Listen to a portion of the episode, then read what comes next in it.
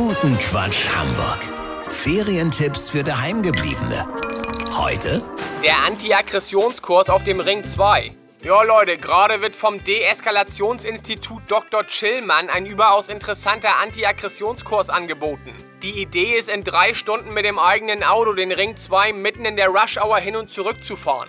Um auch richtig gefordert zu werden, zahlt man für den Kurs 100 Euro, die man zurückbekommt, wenn man die Strecke tatsächlich in drei Stunden schafft.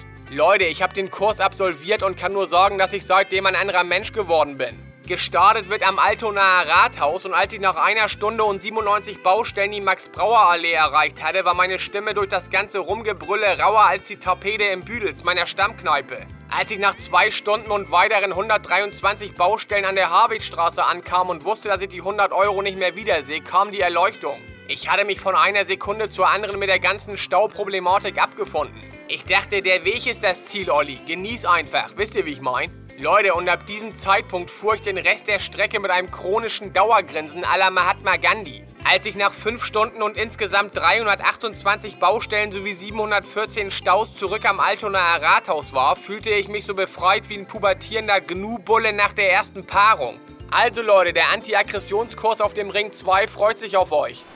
Ferientipps für Daheimgebliebene. Bei Radio Hamburg.